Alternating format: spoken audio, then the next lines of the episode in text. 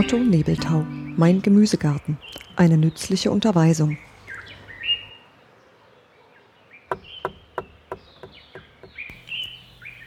Noch immer März. Von der Wissenschaft des Pikierens und vom Salat. Das wäre fein, wenn du deine zerschundenen Hände nach den ersten Aussaaten und Bestellungen in Ruhe ausheilen lassen könntest. Es ist aber keine Rede davon. Klebe dir Pflaster über die wunden Stellen und betupfe sie vor dem Schlafengehen mit Peru-Balsam. Dann brauchst du keine Schonung. Auch ist für die Damen keine Zeit zu klagen, dass die Erde durch die Handschuhe hindurch unter die Nägel gekommen und selbst mit viel warmem Wasser und Zitrone nicht zu entfernen ist. Es ist das Beste, wenn Sie sich einen Stolz aus diesem ungewohnten Schmuck Ihrer Nägel machen, denn verhindern werden Sie ihn noch für eine Weile nicht können. Wo zuerst anfangen? Die schon besetzten Beete werden gehackt und gelockert, und es gilt, das zweite Drittel des Gartens vorzubereiten, schön trachtenmäßig, und nachdem zuerst wiederum der Plan auf einem Stück Papier entworfen wurde. Aber bevor du damit beginnst, hör ein paar Worte über die hohe Wissenschaft der geschützten Aussaaten und des Pikierens oder Verschulens an. Eigentlich ist das Heranziehen der Pflanzen und Blumen aus Samen im Treibhaus oder im Mistbeet eine Sache des Berufsgärtners. Eigentlich fällt auch die Hauptzeit dieser Arbeit in die Monate Januar und Februar. Eigentlich soll sie auch, selbst für den noch so eifrigen Liebhabergärtner, Sache des Berufsgärtners bleiben, denn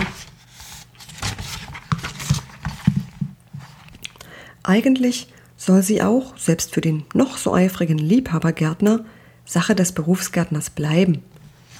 Denn wie sehr du dich darin auch vervollkommnen solltest, er wird immer noch in der Erzeugung kräftiger, gut bewurzelter Pflänzchen um eine Spanne voraus sein, und nimm ihm im Allgemeinen diesen Verdienst nicht weg, er ist im Frühjahr häufig seine einzige Einnahmemöglichkeit. Der Berufsgärtner liefert dir alle Sorten um den bescheidensten Preis, wenn du bedenkst, wie viel Kosten er für die Beheizung seines Glashauses, für die teure Pferdemistpackung der Winterbeete und für die Beschaffung der feinsten, allerbesten Erde hat aufwenden müssen. Dennoch musst du dich mit der Kunst der geschützten Aussaaten und des Pikierens befassen, und zwar in der Hauptsache für drei Gattungen: für den Salat, den Bleichsellerie und für alle Gurkengewächse. Vom Salat verkauft zum Beispiel der Berufsgärtner für gewöhnlich nur zwei bis drei Sorten. Maikönig im März, eine starke Sommersorte im April, Endivien zu Anfang des Juli. Wir wollen aber nicht etwa zu Ende Mai und Anfang Juli und Anfang September auf einmal einen Haufen Köpfe haben, die wir gar nicht bewältigen können, sondern wir wollen von Ende Mai bis Ende November regelmäßig Tag für Tag Salat ernten können. Daher müssen wir ständig selbst kleine Pflänzchen zur Hand haben, was eben nur geht, wenn wir selber alle zehn Tage eine kleine Schar aussehen. Wie das aber beim Salat gemacht wird, so verlangen es mehr oder weniger auch alle anderen Samen. Nur achte darauf, dass sie jeweils so hoch von Erde bedeckt sein wollen, wie ihr Umfang ist. Die ganz dünnen, die allerfeinsten Samen aber werden kaum noch bedeckt. Dafür stellst du sie dunkel, bis sie die erste zarte Entfaltung zeigen. Viele Blumensamen musst du so behandeln und beim Gemüse den Sellerie. Du nimmst also zu Anfang des März ein kleines Holzkistchen mit etwa 15 cm hohen Wänden. In den Boden bohrst du einige Löcher, bedeckst sie mit Tonscherben und füllst die Kiste mit deiner allerfeinsten gesiebten Mist- oder Komposterde, die, wenn sie zu fett ist, mit Sand noch ein wenig lockerer gemacht wird. Füllst die Kiste bis 5 cm unter den Rand. Aus dem Tütchen klopfst du nun die Samen auf diese Erde, vorsichtig, langsam, so dass sie nicht zu dicht fallen. Dann streust du, wiederum durch das Sieb, eine dünne Schicht Erde darüber, nicht viel dicker als die Samen selbst, und überbraust. Bitte nicht gießen, bitte überhaupt die Gießkanne weglassen, sondern nur lauwarm überbrausen, mit einer möglichst feinen Zerstäuberbrause, und so, dass die zerstäubten Tropfen wie ein linder Regen herabfallen. Die Gießkanne reißt Löcher und zerstört die mühsame Verteilung der Samen. Brause sofort und dann täglich. Nach sechs bis acht Tagen wimmelt es von kleinen Keimblättern. Natürlich muss auch hier zu dichter Wuchs ausgedünnt werden. Wo aber nimmst du diese Aussaaten vor, wenn du kein Glashaus und auch kein höchst fachmännisch angelegtes Mistbeet hast? Offen gestanden ist diese Frage nicht ganz leicht zu beantworten, weil nämlich die Anzucht im Zimmer einen großen Nachteil hat. Die eben aus der Erde geschlüpften Pflänzchen sehnen sich übermäßig nach Licht, das sie von oben nicht bekommen können. So strecken sie sich gewaltsam nach den Fenstern hin, werden lang und geil, wie es in der Gärtnersprache heißt. Aber es gibt doch ein Mittel, die ungünstigen Vorbedingungen der Zimmeraussaat zu beheben.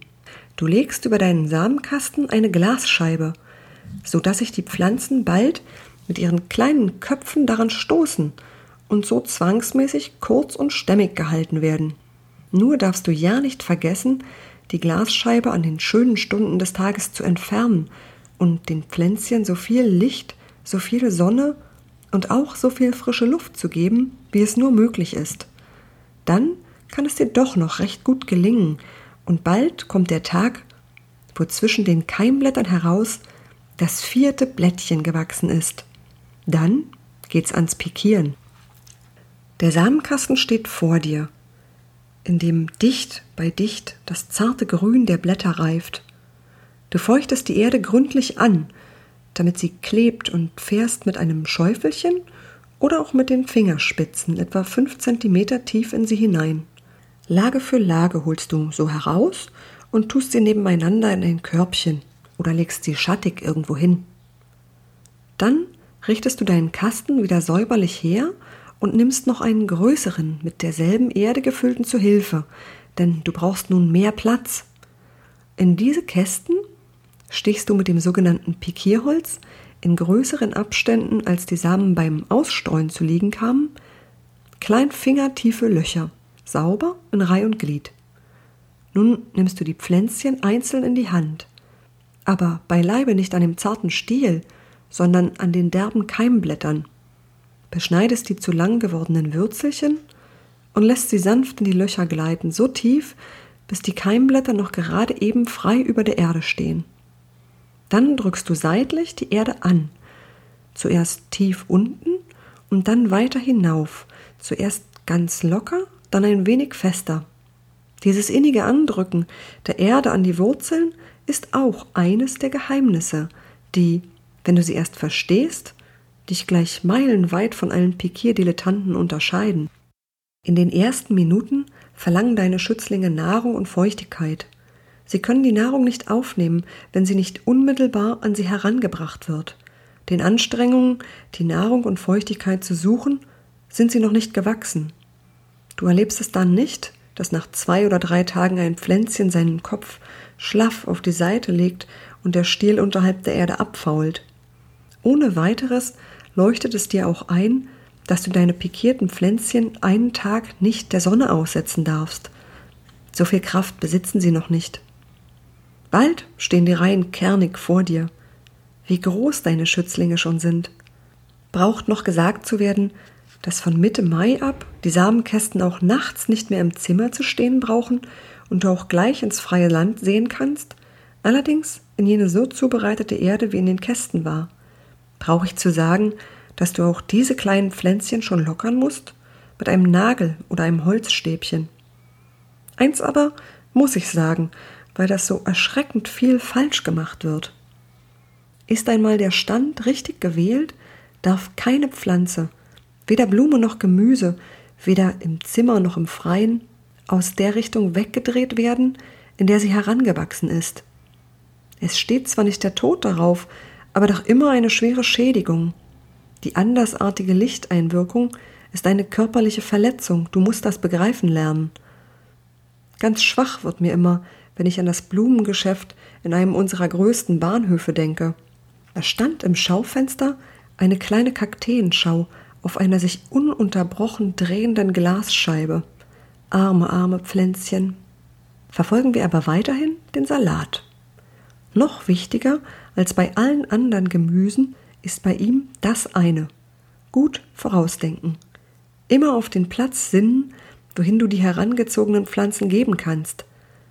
Denn auch beim Salat sollst du nicht mehr als einmal im Jahr ein Beet mit ihnen bestellen, weil er besondere Bodenbakterien liebt, die er sonst nicht wiederfindet. Aber es braucht doch kein Beet zu sein. Den Salat kannst du wirklich zwischen andere, langsam erst sich entfaltende Gewächse einschmuggeln. So zwischen Weiß, Rot und Rosenkohl. Nur muss es immer auf der viel gerühmten guten Erde sein. Hast du sie nicht, so schießen die Pflanzen mager in die Luft, ohne Köpfe zu bilden, und du gewinnst keine gelben, knusprigen Herzen. Sattgrün sollen die Blätter sich über schwarzer Erde breiten. Gut vorausdenken.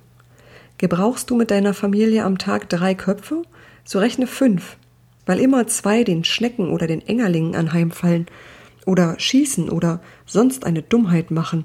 In zehn Tagen also fünfzig. Fünfzig sind im Pikierkasten, fünfzig in der Mitte der Entwicklung, fünfzig reifen. Also muss auf den Beeten dauernd Platz für hundert Pflanzen sein.